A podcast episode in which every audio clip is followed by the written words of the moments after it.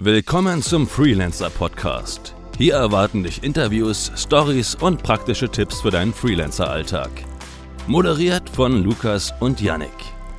Folge 21, äh, heute mit einem interessanten Gesundheitsthema, äh, und zwar trotz Schreibtisch, Job, fit und beschwerdefrei bleiben. Ähm, vorweg aber erstmal, wir, ihr habt jetzt zwei Wochen lang von uns nichts gehört. Das liegt ganz einfach daran, dass ähm, Janik und ich momentan beide sehr stark eingeschränkt sind, äh, sowohl jobmäßig als auch äh, sämtliche anderen Sachen, wie bei mir auch noch Prüfungen und die letzten Abgabetermine. Wir versuchen jetzt wieder regelmäßig äh, die Folgen zu veröffentlichen und starten damit heute.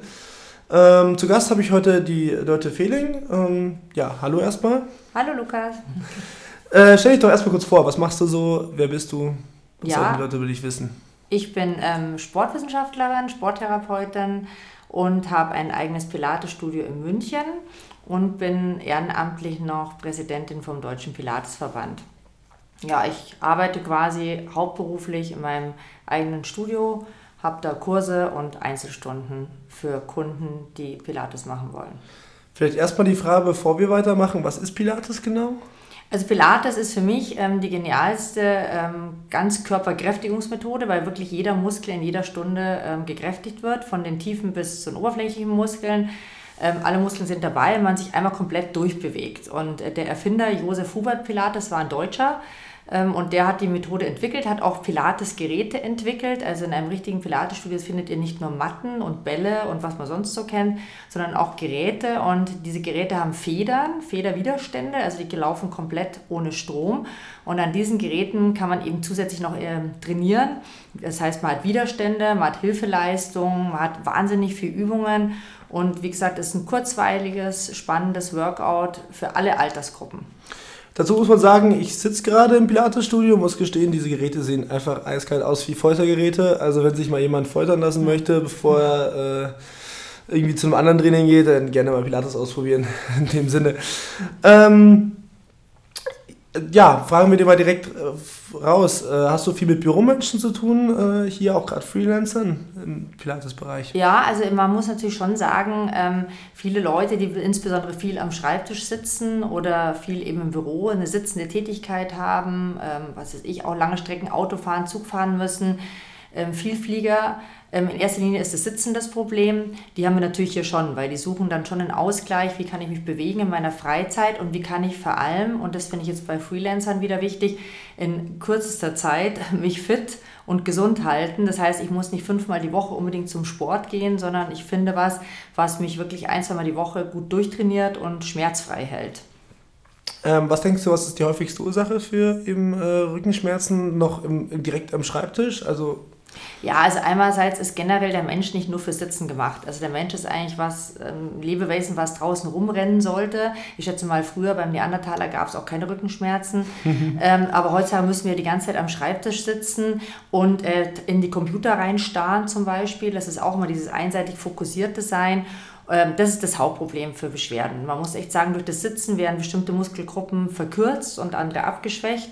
Und dadurch hat man äh, Probleme, ähm, anfangs nur muskulär und später verformt sich ja quasi der Körper richtig, das Skelett. Das ist jetzt bei jungen Leuten noch nicht so, aber wenn man länger sitzt, sieht man es den Leuten richtig an. Die Schultern sind hochgezogen, der Nacken ist verspannt. Und ähm, ja, die suchen natürlich dringend äh, einen Ausgleich und wie gesagt, das ist eigentlich das Hauptproblem für Rückenschmerzen. Ja, dieses lange Sitzen Ja. und sich kaum bewegen. Also gerade Informatiker werden wahrscheinlich ein großes Genau. Problem haben, weil ich da jetzt eigentlich nur noch Arschstunden an die viele hier. Handgelenke. Ja. ja, und die haben ein Problem dann auch mit den Händen zum Beispiel, mit der Tastatur, Maustastatur, das kann bis in den Rücken reingehen. Also da ist es schon sehr vielseitig, muss man echt sagen. Welche anderen Branchen sind hier noch hauptsächlich vertreten? Wir haben viele Ärzte auch, muss man auch sagen, weil ich meine, gerade ähm, Zahnärzte, wenn man sich mal vorstellt, oder selber beim Zahnarzt war, dann sieht man ja, wie der über einem drüber hängen muss. Auch das ist für Nacken eine Katastrophe auf Dauer.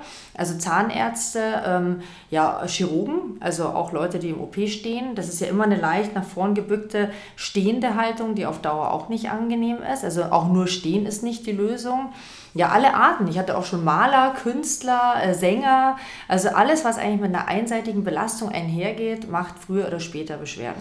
Wobei gerade beim Sänger eigentlich ein bisschen fragwürdig, weil der tanzt ja irgendwie noch mit oder macht. Ja, das kommt drauf an, wenn so ein Opernsänger oder was weiß ich, stundenlang, ja. acht Stunden am Tag erstmal proben muss, bis er überhaupt mal auf der Bühne steht, äh, die ist schon extrem. Und auch die müssen ja äh, viel stehen und üben und ja, da kenne ich das zum Beispiel auch. Und die haben oft eine sehr überdehnte Bauchmuskulatur durch das Singen und das kann auf Dauer auch Rückenschmerzen machen.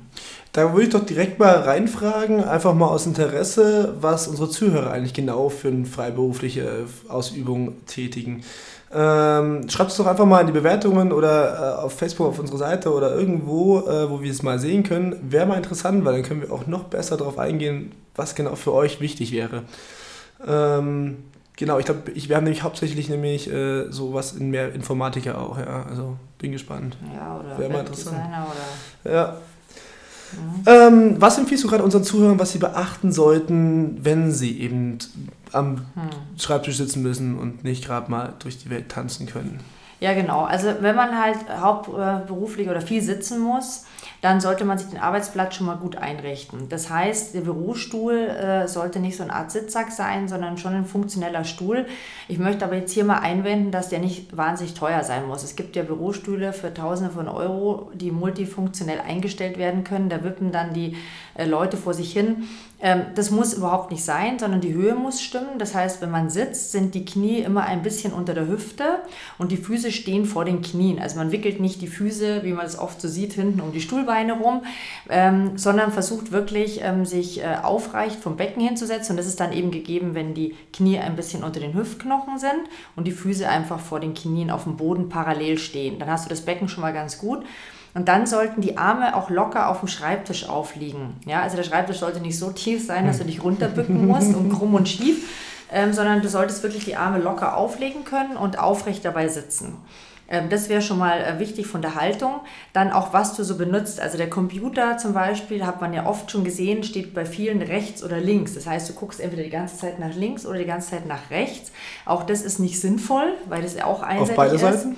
Ja, Zwei also Monitore? wenn man jetzt äh, äh, doppelt mit einem Auge nach rechts und mit dem anderen nach links gucken kann, kann man das vielleicht machen. Aber ich würde sagen frontal. Also frontal äh, soll der äh, PC vor einem stehen und so ein bisschen, wenn man die Augen leicht nach unten neigt, schaut man quasi in die Bildschirmmitte. Das ist immer schon mal was, was man das beabsichtigt oder berücksichtigt, ja, dann äh, ist man schon mal ganz optimal äh, eingerichtet. Zumindest kann man aufrecht sitzen und der Nacken ist in einer guten Position.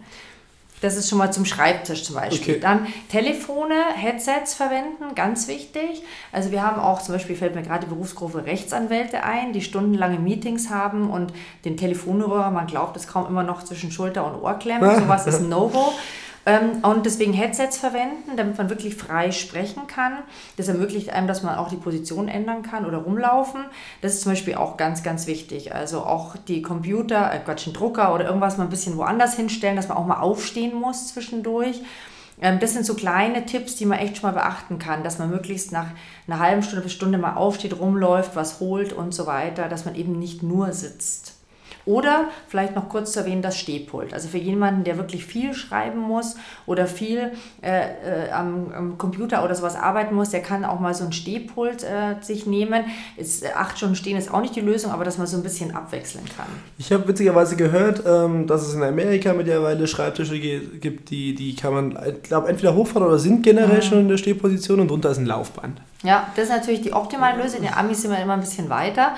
Ähm, also das wäre natürlich optimal, aber wir kommen ja vielleicht nachher noch dazu, so ein bisschen, wie man dann konkret äh, ja sein. Meine Frage nur vorher mit den beiden Monitoren ist ja letztendlich, dass man Bewegung reinbekommt, oder? Wenn beide Monitore auf der perfekten ja, Wenn Höhe du immer gleichmäßig nach rechts und nach links guckst, ich weiß ja nicht, wie das funktionieren kann, ah, gut, das kann dann geht es auch. Schicke, also ich finde am besten wirklich den Rechner, den man gerade nutzt, frontal vor sich hinzustellen. Und dann vielleicht nochmal genau. eine seitlich, dann hat man vielleicht noch irgendeine Bewegung drin. Dann, ja, also so habe ich es zumindest ja. bei mir nämlich zu Hause, deswegen frage ich äh, den mhm. Laptop mal direkt vor mir und rechts neben mir noch ein Bildschirm genau. und links vielleicht noch einen anderen, äh, temporär. Und mhm dann habe ich immer. Genau, also alles, was regelmäßig sich irgendwie bewegt, ist immer gut und alles, was lang anhaltend in eine Richtung geht, ist immer schlecht. Ja, das ist eine gute Faustregel.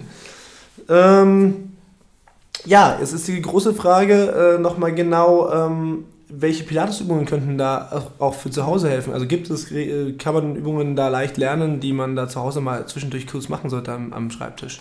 Ja, also was ich halt so gut finde beim Pilates, das richtet den Körper quasi wieder aus, wie er eigentlich gehört. Also die Wirbelsäule hat ja eigentlich ein Doppel-S und ähm, der Nacken sitzt oben, oder der Kopf entspannt auf dem Nacken. Und beim Pilates richten sich die, alle Übungen immer um diese Aufrichtung. Das heißt, wenn du zum Beispiel Übungen lernst oder dir einfach mal ähm, im Studio zeigen lässt, wie man den Schultergürtel ähm, trainieren kann oder wie man die Schulterblätter bewegen kann, dann kannst du das zwischendurch immer am Schreibtisch ganz gut einsetzen. Ja, dass du mal kurz einfach mal entspannst oder aufstehst und mal die Schulterblätter hinten bewegst oder die Arme mal kreist. Das sind schon so Kleinigkeiten, die wirklich ganz viel bringen, weil der obere Rücken echt leidet von dieser ständig sitzenden Haltung Haltung überdehnt ist, total abgeschwächt, vorne die Brustmuskulatur verkürzt. Und das sind alles so Sachen, die kann man schon durch ganz einfache Übungen, äh, Schulterblattübungen, Armübungen, Schulterkreisen und sowas echt ganz gut auflockern. Also einfach mal so wie Art Warmmachübungen zu Hause mal zwischendurch auf. Genau, ausführen. einfach mal aufstehen, rumlaufen, die Schultern bewegen, die Schulterblätter bewegen, einfach mal diese einzelnen Körperteile mal kurz wahrnehmen und vor allem auch eine Idee haben, wie kann ich mich aufrichten. Ja, dass man also wie so einen Faden zur Decke hat, der einen nach oben zieht, man streckt sich, ähm, die Wirbelsäule richtet sich auf wie so eine Marionette, die du aus dem Kästchen nimmst, oben schüttelst am Kopf, ja, und dann die ganzen Gliedmaßen mal ausschüttelst und dann ist wieder alles gut eingerichtet. So kann man sich das mal ganz gut äh, vorstellen. Ja gut, da, letztendlich kann man das auch mal vorm Spiegel, glaube ich, ganz gut machen, um mal zu sehen, ja. äh, was denn sich überhaupt bewegt, wenn man versucht, was zu bewegen. Also wenn sich gar nichts mehr bewegt, dann... Dann ist es schon ein bisschen grenzwertig, dann braucht man vielleicht auch mal einen Trainer. Also auch das äh, kann man ja machen, dass man, wenn man jetzt gar keine Zeit hat, irgendwo hinzugehen, dass man auch mal einen Trainer bittet, zu einem äh, an seinen Arbeitsplatz zu kommen und so weiter. Ähm, das ist auch schon sinnvoll. Also das muss man sagen, klar, man kann natürlich, äh, und, und das mache ich ja auch nebenbei, mal ab und zu ins Fitnessstudio gehen. Ähm, was ich an Pilates ganz cool finde, ist, und ich habe es äh, schon ein paar Mal ausprobiert, muss ich gestehen, ähm, dieser, dieser Trainer-Effekt. Also dass man einfach nur hingehen muss nach seinem stressigen Alltag als Freelancer und sich einfach hinlegen muss und einfach nur das machen muss, was der Trainer sagt. Ähm, da wäre jetzt so ein bisschen die Frage, ähm, wie, wer zahlt das? Zahlt das? Kann das die Krankenkasse zahlen? Muss, das, muss man das selbst zahlen, wenn man das mal Pilates machen wollen würde? Genau, also es beim Pilates, wenn man das wirklich ernsthaft betreiben will, empfiehlt es sich schon ein Pilates-Studio auch mal zu suchen, ähm, weil die eben auch bestenfalls diese Geräte verwenden und das macht einfach Spaß, das ist kurzweilig. Äh, und man da auch davon ausgehen kann, dass da ganz gut ausgebildete Trainer sind. Und das muss man eigentlich selber bezahlen. Das gibt natürlich unterschiedlich nach Standort verschiedene Preise. Aber man kann auch äh, über die sogenannten primärpräventiven Maßnahmen, das heißt Paragraph 20 ähm, hat da was festgelegt in Deutschland, wenn man da zertifiziert ist als Trainer, dann können die Kunden einmal im Jahr einen Kurs besuchen bei einem und den zahlt dann die Krankenkasse. Also manchmal nicht vollständig, aber ich glaube mindestens 75 Euro ein bis zweimal im Jahr. Und dann hat man schon mal so seine 10 bis 20 Wochen vielleicht unterstützt von der Krankenkasse bekommen. Da ist auch ein Unterschied zwischen gesetzlich und privat, oder? Privat zahlt ja nie irgendwas im Rahmen der Primärprävention. Oh, das, das gibt es da nicht. Genau, das sollten vielleicht auch die, gerade bei Freelancer überlegen sich ja oft manchmal auch, ob sie sich doch nicht lieber privat versichern, weil es als Alleinstehender ja manchmal günstig ist als die gesetzliche Krankenkasse. Aber nur die gesetzlichen Krankenkassen bezuschussen das. Also bei den privaten gibt es das gar nicht.